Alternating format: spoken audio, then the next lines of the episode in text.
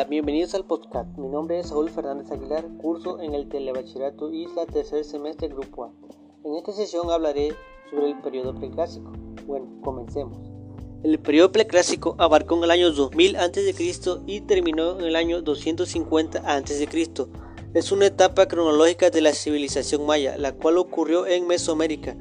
Siguió el invento de la cerámica y se cree que fue una buena etapa para los mayas, dado que mejoraron mucho en su agricultura, pues también queda más cultivaban maíz y con eso se les dio una nueva forma que cultivaban más cosas aparte del maíz. Durante este periodo se asentaron y se crearon las sociedades y pueblos antecesores de los indígenas contemporáneos de Guatemala, que habitaban parte de la extensa región llamada Mesoamérica para una mejor comprensión de ustedes sobre el periodo preclásico, el periodo preclásico se dividió en tres partes, que son periodo preclásico temprano, que abordó en el año 2000 a.C. y terminó en el año 800 a.C. El periodo preclásico medio abarcó en el año 800 a.C. y terminó en el año 400 a.C.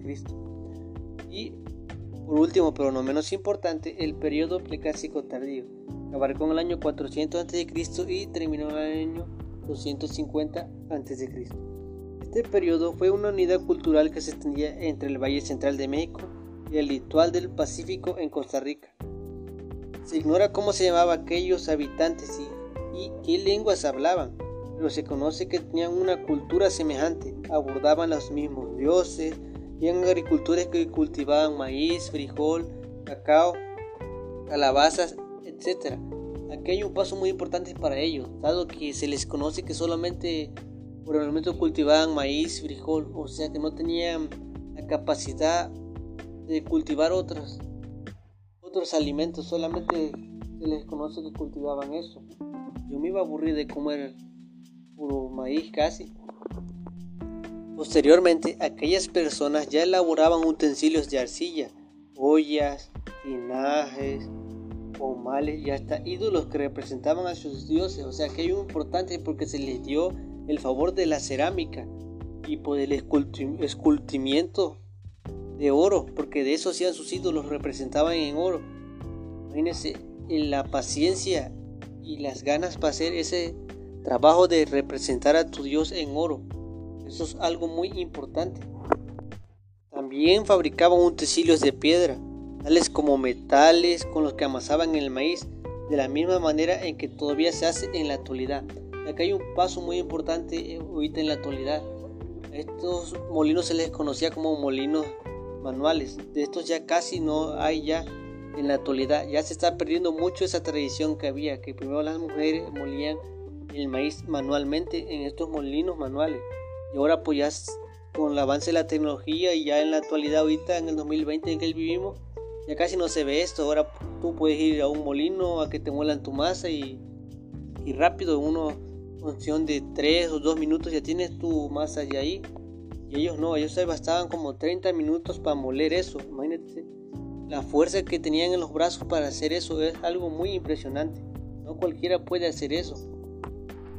También hubo un avance muy grande en su vestimenta, dado que primero en los antepasados ya estoy abarcando ya un periodo más abajo. Pero los animales que cazaban ellos de ahí hacían sus ropas de las pieles de los animales. Y ahora con el avance ahorita que tuvieron en el periodo preclásico, pues ya se les dio el uso de textiles. O sea, ya del algodón, de las telas, ya de eso ya hacían su ropa, ya no era necesario, por ejemplo, cazar, pues aún cazaban. Pero ellas ellos se volvieron más sedentarios y ya era una civilización más floreciente, más avanzada. También se cree que los pobladores de Mesoamérica durante este periodo hacían sus, sus casas con palos, ramas entre ellas así y las tapaban con palma, las cubrían con barro para fortalecer la estructura. Imagínense vivir en esas condiciones en las que ellos vivían antes. Ahora nosotros pues aquí estamos en nuestras casas, algunos con, con clima, dormimos en una cama pues digamos que buena, si tenemos frío nos cubrimos y ahorita ya si tienes por ejemplo calor ya prendes tu ventilador. Ahí se ve la diferencia en la que ellos vivían y en la que nosotros vivíamos. Se abarca una muy grande diferencia entre, entre nosotros. En las pequeñas aldeas que formaban cerca de sus tierras cultivadas, o sea, cerca de sus tierras cultivadas de ellos formaban pequeñas aldeas en las cuales se formaban pirámides escalonadas, así como canchas para el juego de pelota. Esto es un, algo muy importante del juego de pelota, dado que ellos no jugaban así como nosotros en la actualidad, que pateamos el balón. Ellos jugaban con la cadera, en un aro estaba, por ejemplo, que dos metros de altura. Tenían que meter la pelota con casi con la cadera, pegarle el balón que quedara casi de remate y cayera a través del aro. Imagínense la condición para hacer eso, o sea, es algo muy exagerado. Yo por mi parte, yo eso me quiebro la, la cadera y ya no puedo más en el primer tiempo. iba yo a aguantar. Parte del oro, también en estos tiempos lejanos comenzaron a tallar piedra para esculpir sus figuras de sus dioses. Una muy poderosa de esto es la cultura olmeca, la cual se desarrolló en este periodo. Pero ellos no vieron conocer la gran cabeza olmeca, eso, imagínense para tallar eso, es algo muy, bueno, o sea que tiene mucha dedicación para tallar eso, es muy difícil hacer eso, más con las herramientas que ellos tenían en esos tiempos. Nosotros ahorita ya contamos con un alto valor de muchas herramientas que podemos utilizar. Posteriormente, como les acabo de comentar, en este periodo se desarrollaron principalmente en el periodo preclásico la cultura olmeca, dado que optaron por un gobierno teocrático con una jerarquía sacerdotal, convertida en la primera clase intelectual de Mesoamérica. Se les cree que registraban el movimiento de las estrellas y estudiaban el tiempo y el espacio o sea, había, por ejemplo, hoy había como científicos en esos tiempos que se encargaban de registrar el valor de las estrellas, su movimiento, incluso el tiempo. Los olmecas también fueron los primeros en construir vastos centros ceremoniales. Por ejemplo, ahí se les cree que les arrancaban el corazón a ellos para un sacrificio para sus dioses. Un ejemplo, no había fertilidad en los campos o no llovía una pobre persona la usaban ahí, le arrancaban el corazón como una ofrenda para sus dioses, para que lloviera o para que los campos fueran fértiles. Imagínate ahí la persona lo que sufría, que le el corazón y la persona viva. No, hombre, yo mejor me iba yo a suicidios, matar antes de eso. No solo eso, la cultura olmeca tiene el orgullo de ser considerada como la cultura madre de Mesoamérica en el periodo preclásico sus principales centros ceremoniales fueron Tres Zapotes, San Lorenzo y La Venta. Bueno, en la actualidad se siguen encontrando muchos objetos sobre la cultura olmeca. Un ejemplo de ello es sus centros ceremoniales que son Tres Zapotes, San Lorenzo y La Venta. Esos en la actualidad son, por ejemplo, son estaciones turísticas donde las personas pueden ir y ver lo que ellos hacían, cómo era su vida en esos tiempos, qué era lo que realizaban, le dan una explicación de cómo era la vida de ellos. También un ejemplo de ellos son en los museos donde se pueden encontrar artefactos antiguos de esta civilización, cosas muy antiguas que se pueden encontrar también. algo muy bueno y necesario porque ahí por esto nos podemos dar cuenta de dónde venimos, o sea, de la historia de nuestro país que tuvo con esta cultura. Todo lo que abarcó esa cultura, todo ahí podemos observar ahí y podemos darnos cuenta de es lo que vivía antes de nosotros en nuestro país. ¿Qué personas vivían antes de nosotros? Bueno, esto ha sido todo durante esta sesión. Espero que les haya gustado el contenido que hemos abordado durante este podcast. Nos vemos en la próxima sesión y no olviden que mi nombre es Saúl Fernández Aguilar. Hasta la próxima. Bye.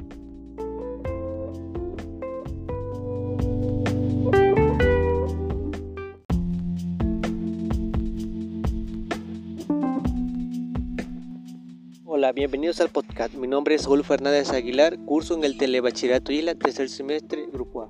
En esta ocasión hablaré sobre el descubrimiento de América. Comencemos. Se denomina descubrimiento de América al acontecimiento histórico nacido el 12 de octubre de 1492, que consiste en la llegada a América de una expedición española dirigida por Cristóbal Colón. por mandatos de los reyes católicos conocidos como Isabel de Castilla y Fernando de Aragón. El descubrimiento de América se lleva en varias fases, por ejemplo, la organización, social que tenía en este caso, los españoles nacidos en España, o sea, esos eran los principales sobre eh, España, porque eran españoles puros de esa raza nacida en, España. Posteriormente son los criollos los mestizos, que son hijos de españoles nacidos en Nueva España, así como Hernán Cortés nombró al continente que había conquistado, que en este caso fue México, que es Nueva España, así lo nombró. Y por tercera vez son los indígenas, que pues ellos tenían pocos derechos y privilegios, dado que eran nativos de, pues, de México de hace años. Y por último, por los esclavos, que son más bien los negros africanos, que son esclavos negros africanos. Se quería decir que también ellos pues, fueron traídos desde el continente africano para que trabajaran en, en minería, agricultura o posteriormente algunas cosas que se dieran en, pues en Nueva España, que así fue nombrado. Y por último, aquí algo que se dio muy bueno o bien y malo fue el, bueno, pues decir la combinación de razas, que este se le conoce como mestizaje, donde por ejemplo españoles pues, tenían relaciones con indígenas y ahí se hizo el mestizaje, o sea, europeo con continente americano, se hizo el porque hubo una variedad de, de raza y etcétera. Y posteriormente la organización política. Aquí los reyes de España, como dieron nombre a Nueva España, que fue nombrado por Hernán Coster, tenían que gobernada por alguien. En este caso fue por fue por el virrey. Y esto se le conoce como el virreinato.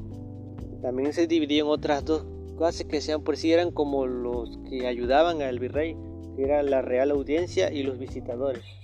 Y pues la organización política también abarcó un gran ámbito porque ahí era la economía, la especialidad que los españoles querían conquistar a varios estados o continentes era pues para que tenía nuevos recursos naturales.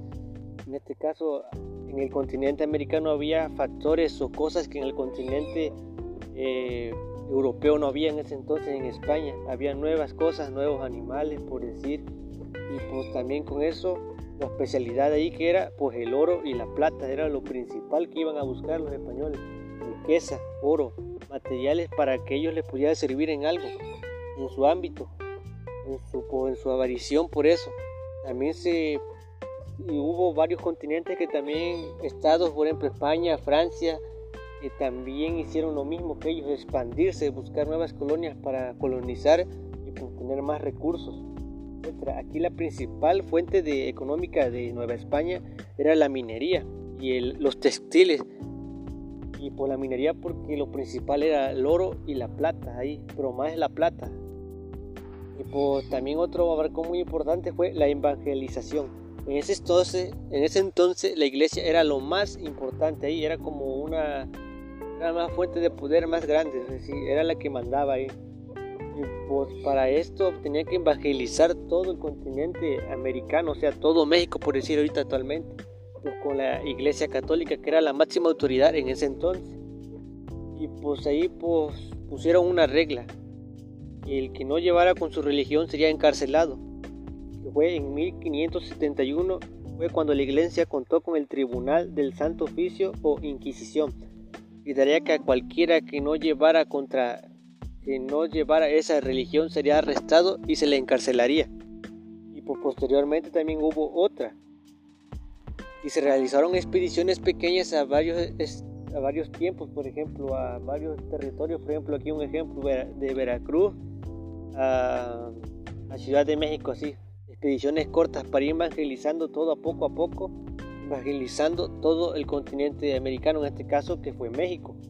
Y pues también algo, muchas cosas muy negativas que hubo en esto, en la conquista de América, porque se desataron muchas guerras muy sanguinarias en ese entonces, porque los indígenas no contaban con las armas o el armamento que, contaban con los españoles, que ya contaban con armas, pues acá los mexicas con arcos o lanzas, etcétera, se desató una gran, una gran guerra en este entonces, al terminar la guerra, pues ya fue cuando se fundó en Nueva España. También esto trajo algo muy contrario porque españoles había nuevas enfermedades en España que fueron traídas a México. y por los indígenas nuevos, los indígenas que no estaban acostumbrados a lidiar con estas enfermedades, pues varios murieron, en este caso como la viruela. Pues varios murieron que no soportaron eso y pues a lo contrario a los españoles había enfermedades de acá de México, en este caso de los indígenas, afectaron a España porque no estaban inmunes, por ejemplo, no estaban con el contacto, contacto de esa de esa epidemia, de esa enfermedad. Y pues también trajeron nuevas cosas. También trajeron nuevos animales, especias, etcétera. Y de México también exportaban para México y en España. Así fue cuando se organizó el comercio. También se organizó el comercio que transportaban de, de España a México y de México a España. Posteriormente, pues para terminar con este podcast, espero que les haya gustado la sesión de hoy. Eh, mi nombre es Saúl Fernández Aguilar, curso en el Telebachillerato la tercer semestre, Grupo A. Hasta la próxima.